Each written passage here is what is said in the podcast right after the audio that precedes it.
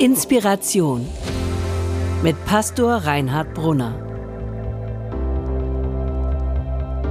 Mitschnitte von Predigten, Vorträgen und Keynotes aus Hamburg und anderswo.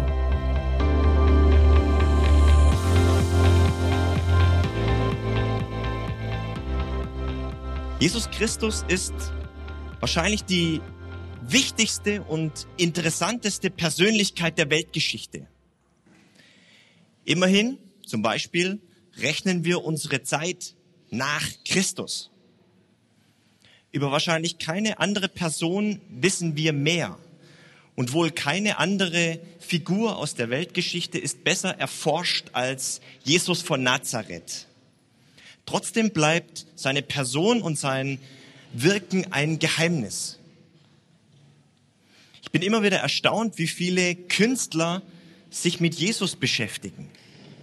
Zum Beispiel Nina Hagen, die nach einer langen spirituellen Reise schlussendlich bei Jesus angekommen ist und sich, ich glaube, im vorigen Jahr hat christlich taufen lassen. Aber auch andere Leute, Robbie Williams in einem seiner neueren Songs äußert sich zwar eher kritisch-ironisch über Jesus, aber man hat den Eindruck, wer über das Leben und über den Glauben ein bisschen ernsthaft nachdenkt, kommt an Jesus nicht vorbei. Wer ist Jesus? In unserer Predigtreihe Personal Jesus wollen wir ein bisschen dieser Frage nachgehen. Und zwar so, dass wir Jesus selbst zu Wort kommen lassen.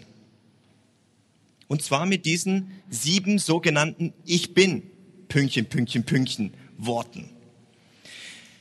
Diese sieben Ich bin Worte sind deshalb so interessant, weil Jesus darin nicht nur etwas über sich selbst als den Sohn Gottes aussagt, sondern als wahrer Mensch, als Mensch gewordener Gott, sagt Jesus darin auch etwas über das Menschsein aus, also über uns. Diese sieben Ich bin-Worte können also zu einem Schlüssel werden, zu einem Zugang zu Gott und zu uns selbst. Das macht sie so interessant. Eines dieser sieben Ich bin-Worte steht im, die stehen alle im Johannesevangelium übrigens, und eines steht im sechsten Kapitel. Da steht, ich bin das Brot des Lebens, sagte Jesus zu seinen Jüngern. Wer zu mir kommt, wird nie mehr hungrig sein. Wer sich an mich hält, wird keinen Durst mehr haben. Wie jedes dieser sieben Ich bin Worte steht auch dieses in einem ganz bestimmten Zusammenhang. Als Jesus hat das nicht einfach so als goldenes Sätzchen mal gesagt, sondern in einem Zusammenhang. Und dieser Zusammenhang hat etwas zu tun mit Hunger und mit Brot. Davon will ich jetzt kurz erzählen. Jesus war mit seinen Jüngern unterwegs gewesen in der Gegend von Jerusalem. Er hatte gepredigt, hatte Menschen geheilt, Menschen gesegnet und immer mehr Menschen folgten ihm. Und als sich Jesus zurückziehen wollte, eigentlich in die Wüste, gingen die Leute immer her, immer hinterher. Es ging, es wurden immer mehr. Amen. Sie gingen ihm einfach hinterher.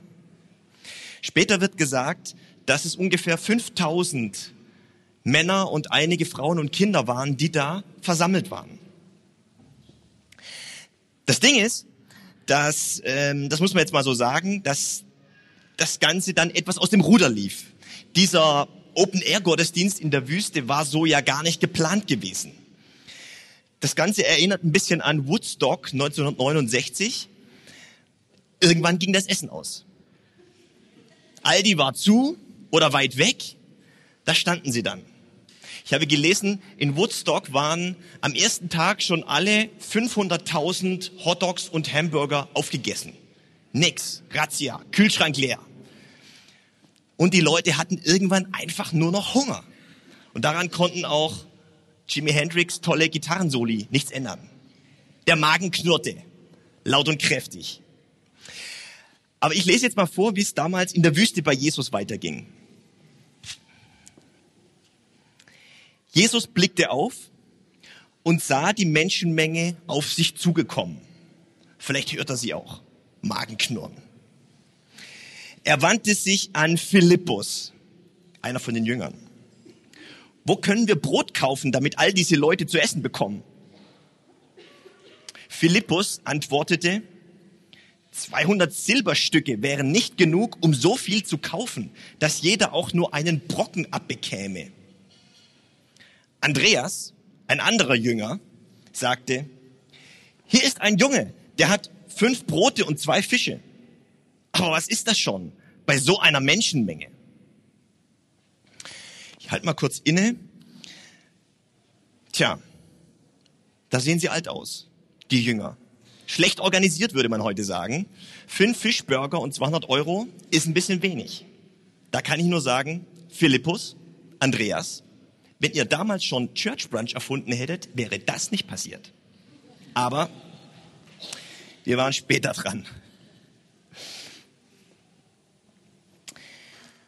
Das Erste, was mir an diesem biblischen Bericht wirklich gut gefällt, ist, Jesus sieht die Menschenmenge, aber nicht so als Masse irgendwie, sondern er sieht sie mit ihrer Not.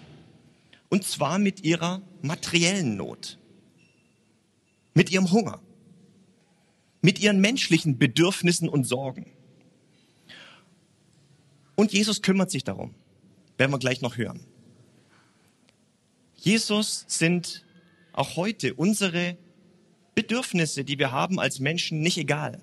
Unsere Sorgen, unsere Kümmernisse sind ihm nicht egal. Ich finde, das ist keine Selbstverständlichkeit.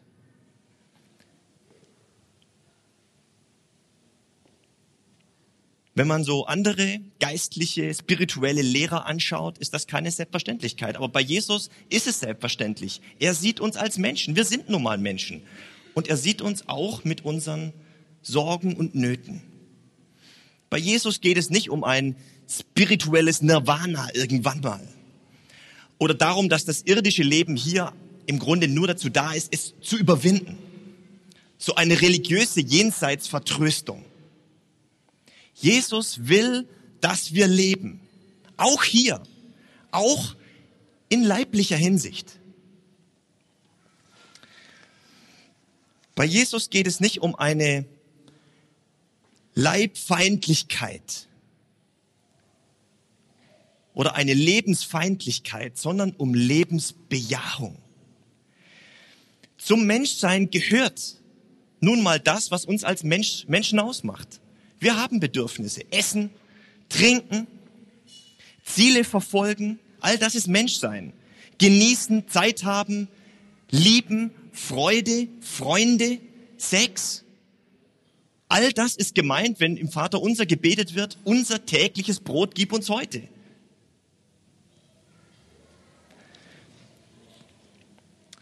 Und wenn es uns in leiblicher Hinsicht einigermaßen gut geht, dann ist es keine Sünde, sondern dann ist es ein Grund zur Dankbarkeit. Wir dürfen diese Dinge genießen und in Dankbarkeit aus Gottes Hand nehmen. Deshalb feiern wir zum Beispiel heute Erntedankfest. Der christliche Glaube ist von der Bibel her eigentlich ausgesprochen lebensbejahend und leibbejahend. Deshalb machen wir ja auch Church Brunch, Frühstück für Leib und Seele. Aus voller Überzeugung. Und das ist das Erste, was mir an dieser Geschichte aus der Bibel wirklich gut gefällt. Jesus sieht uns als Menschen und nimmt uns als Menschen ernst mit unseren Bedürfnissen. Ich will mal lesen, wie es weitergeht.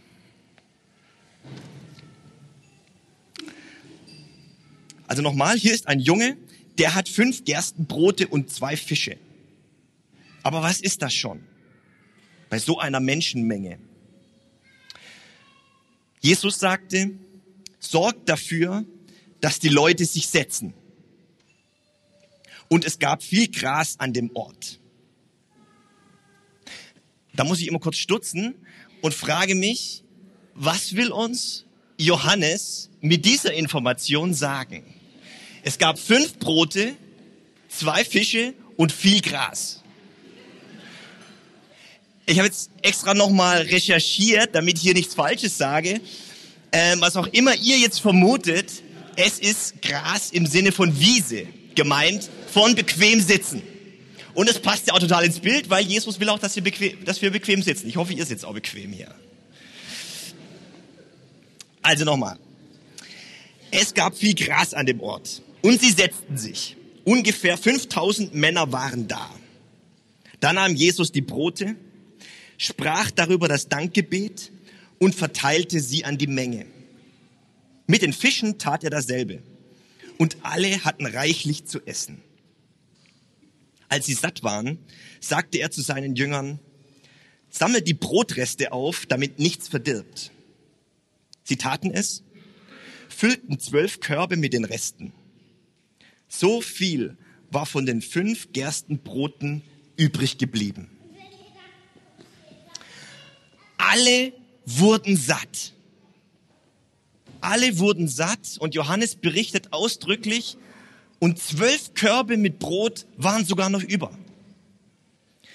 Also wer meint, dass dieses Brotwunder so im übertragenen Sinne gemeint war, also so, ja, irgendwie, wir fühlten uns einfach gut da mit Jesus in der Wüste und irgendwie waren wir alle happy, der muss mir jetzt erstmal diese zwölf Körbe Brot wegargumentieren. Was auch immer wir denken, was wir von dieser Geschichte halten und wie wir sie verstehen.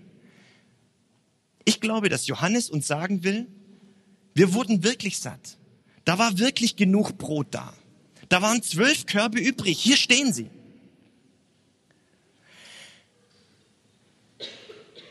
Glauben heißt für mich auch heute an diesen Jesus der Bibel zu glauben. Und nicht alles nur im übertragenen Sinne zu verstehen. Es fühlt sich eben gut an. Religion fühlt sich eben gut an. Wie schön für dich, wie schön für mich. Ich glaube, es kommt auf die Tatsächlichkeit an. Die Tatsächlichkeit der Realität Gottes. Das lese ich hier. Nun denn, wir könnten jetzt sagen, tolle Geschichte, haben wir gehört, haben wir auch verstanden, so die Moral von der Geschichte. Gott meint es gut mit uns, er versorgt uns gut, er sieht unsere Bedürfnisse, nimmt uns als Menschen wirklich ernst und er will, dass wir leben. Christlicher Glaube ist lebensbejahend. Und wenn wir von dem, was wir haben, in Dankbarkeit anderen auch noch ein bisschen was weitergeben können, dann können große Wunder passieren. Eigentlich könnte ich jetzt einen Punkt machen und sagen, schön. Aber die Geschichte in der Bibel geht, von der Johannes berichtet, geht noch ein bisschen weiter. Mit einer überraschenden Wendung. Und die will ich euch nicht vorenthalten. Ich lese mal weiter.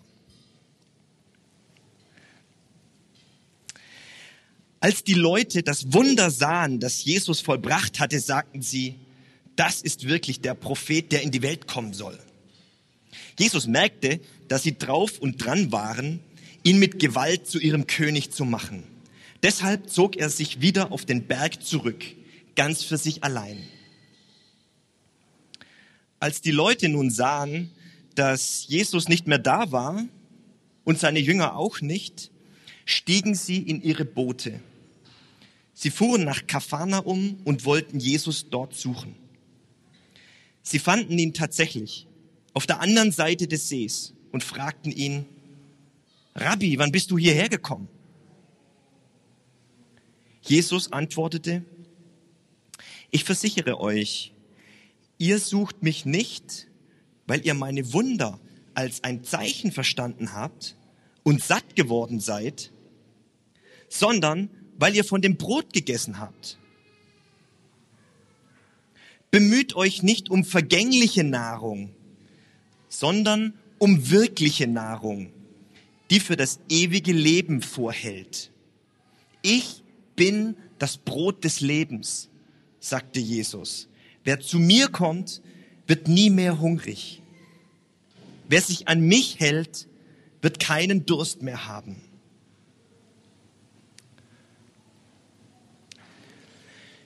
Der Hunger nach Leben ist groß. Damals auch schon. Wir brauchen unser täglich Brot. Aber wissen, wir wissen doch instinktiv auch, das reicht nicht.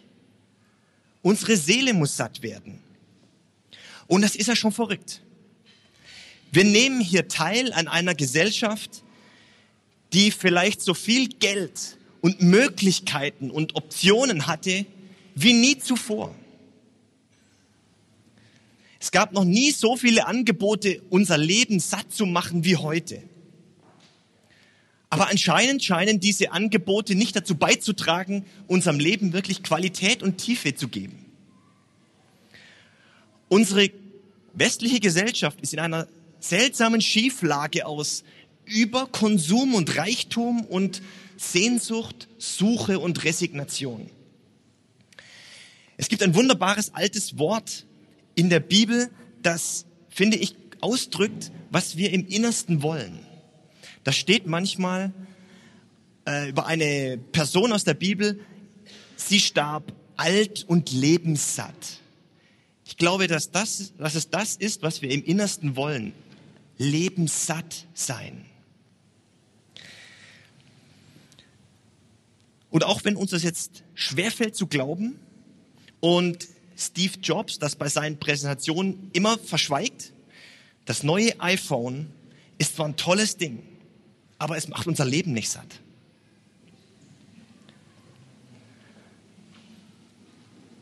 Ein paar nicken, aber wir müssen jetzt gut aufpassen, dass wir jetzt nicht auf das falsche Gleis kommen.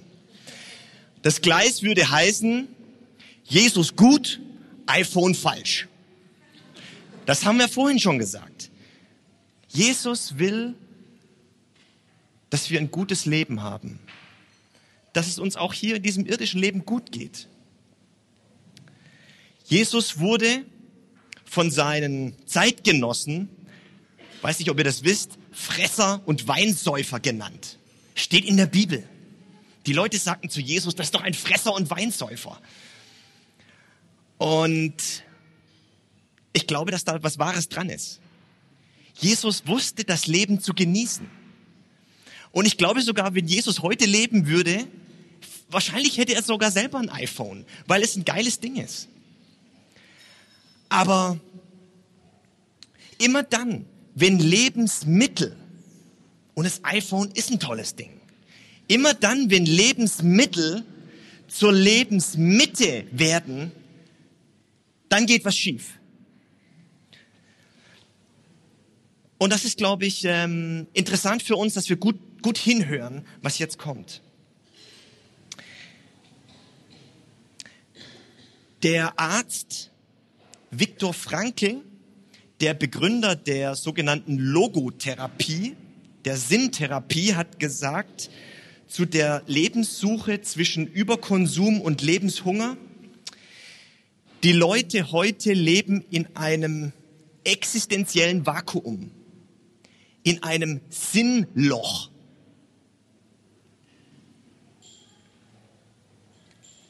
Die Leute leben in einem Sinnloch. Jesus sagt, ich bin das Brot des Lebens. Wer zu mir kommt, wird nie mehr hungrig. Wer sich an mich hält, wird keinen Durst mehr haben. Der Punkt, der eigentliche Punkt bei Jesus ist nicht nur, dass er Brot gibt, sondern dass er das Brot isst mit S. Er ist Brot für uns. Ich bin das Brot, sagt er. Das Entscheidende bei Jesus ist nicht das, was er uns gibt, sondern was er für uns ist. Nicht das, was wir von ihm bekommen, was wir nehmen, sondern die Frage, ob wir uns an ihn wirklich hingeben können. Das ist der Punkt.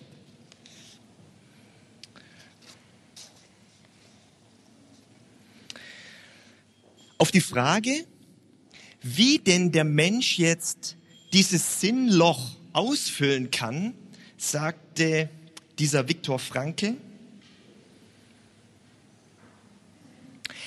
Erfüllung des Lebens, volle Genüge, Lebenssattheit gibt es nicht im Nehmen, sondern nur im Geben. Das ist eine, das ist eine harte Wahrheit, glaube ich. Nicht im Nehmen, sondern im Geben wird unsere Seele satt. Das ist eine harte Wahrheit. Gerade für uns in der Konsumgesellschaft. Wir definieren uns in erster Linie durch das Haben, durch das Nehmen, durch das Besitzen. Ich kaufe, also bin ich. Wir können aber nicht leben vom iPhone, vom Latte Macchiato, vom schicken Auto und von der Wohnung im angesagten Stadtteil. Das reicht nicht. Könnte das sein, dass das, was uns fehlt, das Geben und die Hingabe ist und nicht das immer noch mehr nehmen? Und ich setze noch einen drauf. Ich glaube, dass man auch Jesus oder Religiosität konsumieren kann. Ich glaube, dass es sogenannte Christen gibt, die in erster Linie Bibel und Glauben und ein bisschen Jesus konsumieren, die die Gaben Gottes nehmen, ohne Gott zu wollen. Könnte das sein, dass die junge Generation, wir junge Generation, eine Generation sind, die vor allem nimmt und die Jesus konsumiert und Gottesdienst konsumiert? Jesus, ich brauche dies, Jesus, ich brauche das und jenes wäre auch nicht schlecht und ab und zu ein Wunder wäre klasse. Das reicht dann aber auch.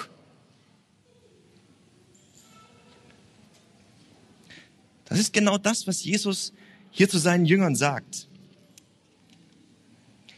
Nicht, weil ihr meine Wunder als Zeichen verstanden habt, sondern weil ihr von dem Brot gegessen habt und satt geworden seid.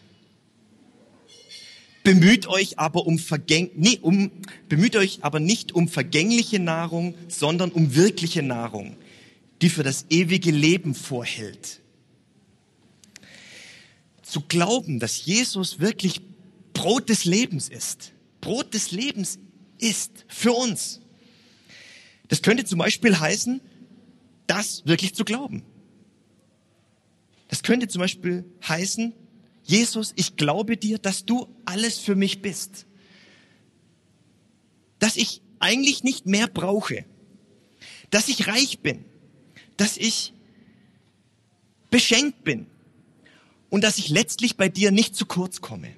Und aus dieser Dankbarkeit leben und genießen.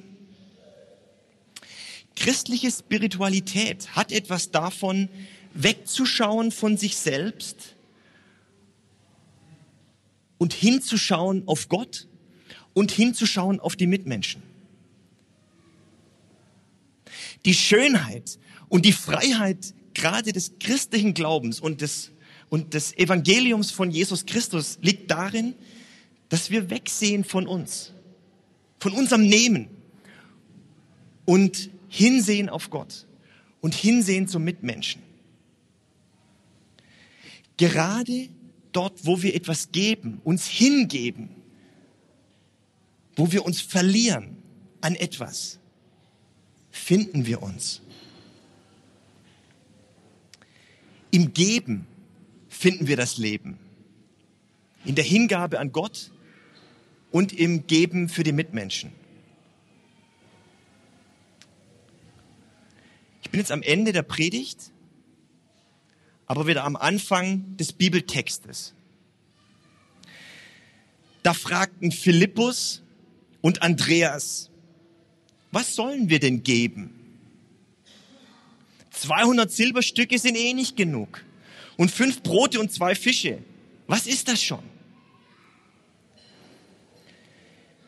Jesus sagt, beim Geben kommt es nicht darauf an, ob wir denken, ob das denn reicht, was wir da zu geben hätten. Sondern beim Geben, sagt Jesus, kommt es darauf an, dass wir das geben, was wir haben und Gott zur Verfügung stellen. Und wenn wir vielleicht den Eindruck haben, unsere Gabe, mein Potenzial, meine Möglichkeiten sind viel zu wenig, sagt Jesus, es kommt nicht darauf an. Es kommt darauf an, dass wir das, was wir haben, an Liebe, an Mitmenschlichkeit, an Ressourcen, an Zeit, an Kraft, an Ideen, an Geld Gott und seiner Sache zur Verfügung stellen. Vielleicht kommt dir das, was du hast, lächerlich wenig vor. So what? Fünf Brote und zwei Fische sind immer zu wenig, bis wir anfangen, sie weiterzugeben. Gib das, was du kannst und was du hast. Gott sorgt schon für das Wunder. Für das Wunder da draußen und für das Wunder in dir. Im Geben liegt das Leben. Im Geben liegt der Segen. Unsere Seele wird satt. Liebe ist wie fünf Brote und zwei Fische. Immer zu wenig, bis wir anfangen, sie weiterzugeben. Viel Spaß dabei. Amen. Vielen Dank fürs Zuhören. Wenn du mit Reinhard in Kontakt bleiben willst, folge ihm auf Instagram unter RB Pastoring. Weitere Infos auf www.pastoring.de. Gott segne dich.